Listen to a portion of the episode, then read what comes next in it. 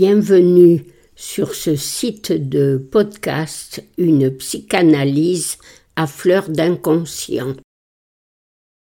Aujourd'hui, je voudrais vous parler de la fonction de l'argent dans l'analyse. Il y joue en effet un rôle essentiel, comme on dit, c'est une monnaie d'échange.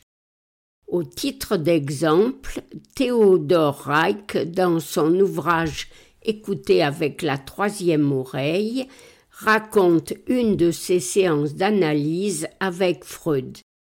Allongé sur le divan, tandis qu'il lui fait part de ses associations d'idées, Reich agite au fond de ses poches quelques menus monnaies qu'il fait ainsi teinter. Prenant conscience de ce geste, il dit à Freud qu'il manifeste ainsi son érotisme anal.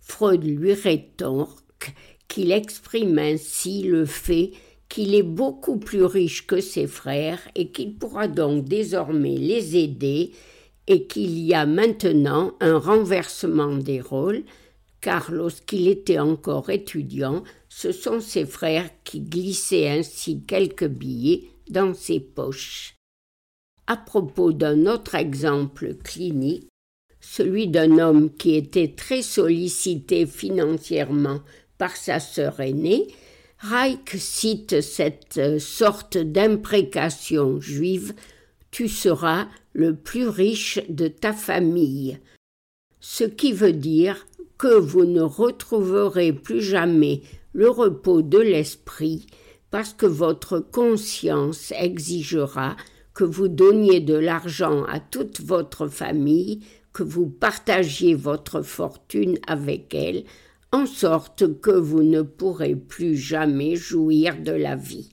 C'est Reich qui cite cette malédiction, mais Freud aurait peut-être pu en dire tout autant, car il avait lui aussi une partie de sa famille en charge.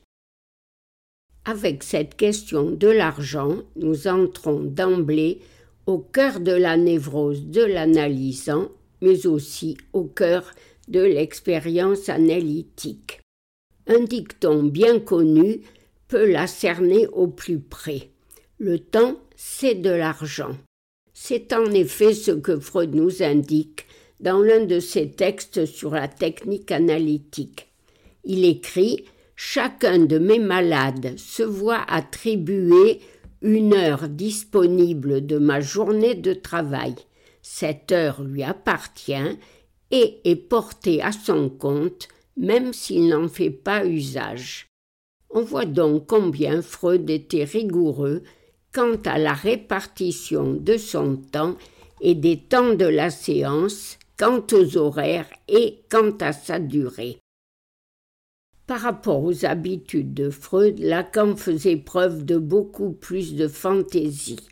Les heures de la journée à laquelle les analysants venaient étaient laissées, me semble-t-il, à leur convenance. Je venais pour ma part quand j'avais pu me libérer de mon travail. Il en allait de même de la durée des séances pour Lacan.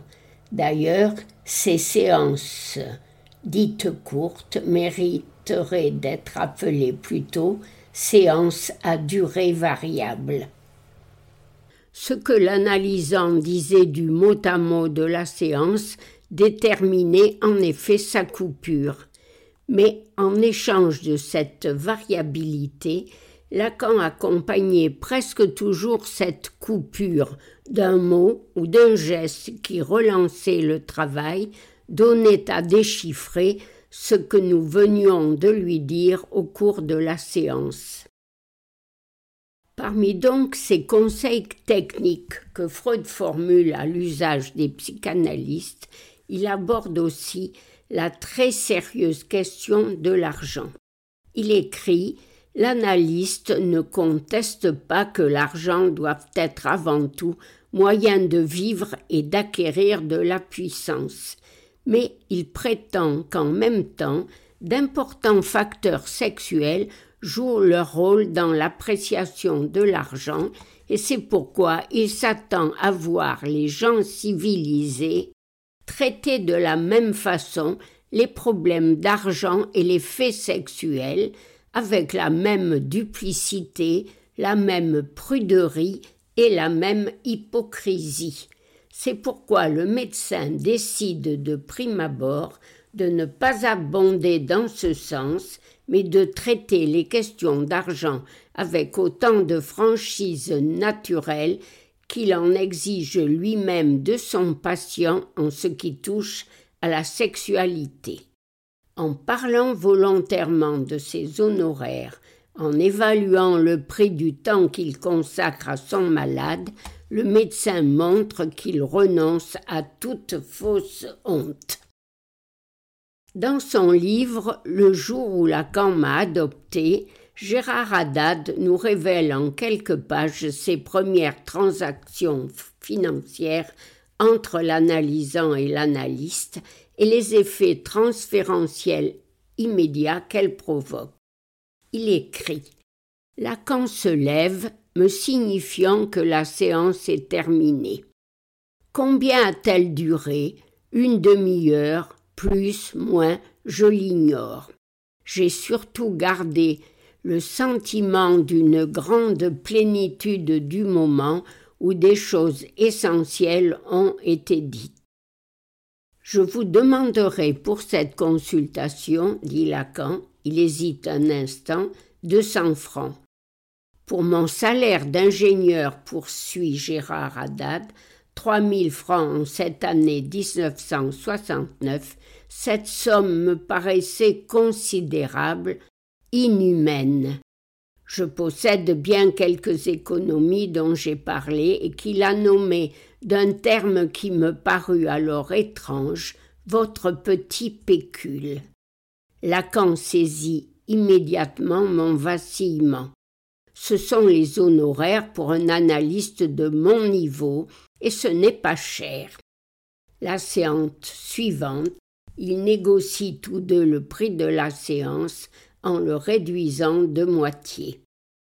Et les premiers effets de cette douloureuse négociation ne tardèrent pas à se faire sentir sous la forme d'un rêve.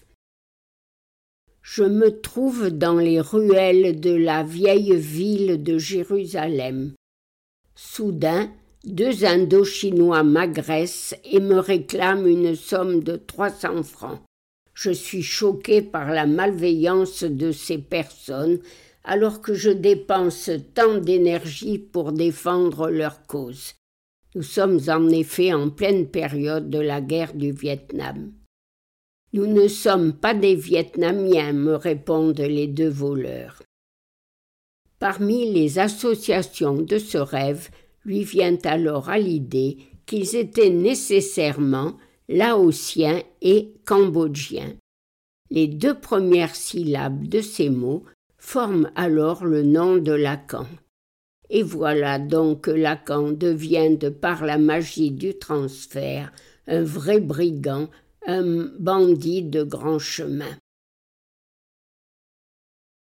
Gérard Haddad met ainsi en scène, dès ses premières séances, ce que Freud décrit du fait que dans toutes les manifestations de l'inconscient, rêves, symptômes ou actes manqués, les concepts d'excréments, d'argent et de cadeaux, ainsi que celui de pénis et d'enfant, se séparent mal et s'échangent facilement entre eux.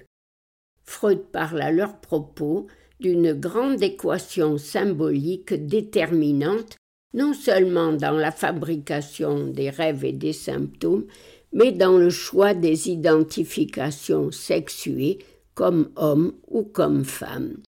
Cette équation symbolique, on la retrouve aisément dans chacune des cinq psychanalyses, notamment dans celle de l'Homora, où il avait posé comme équivalent monétaire un rat égal un florin, au cours du déploiement de son grand délire obsessionnel.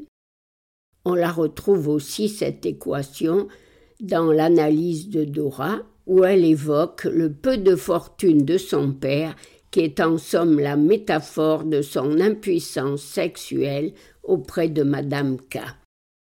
Mais alors, si cette question de l'argent nous porte au cœur du noyau incandescent de la névrose, comment alors résoudre les difficultés que pose la gratuité ou le remboursement des séances de psychanalyse par la sécurité sociale? La question reste grande ouverte, avec le risque pour l'analysant de devoir continuer à payer, comme on dit, en nature au lieu de payer en argent.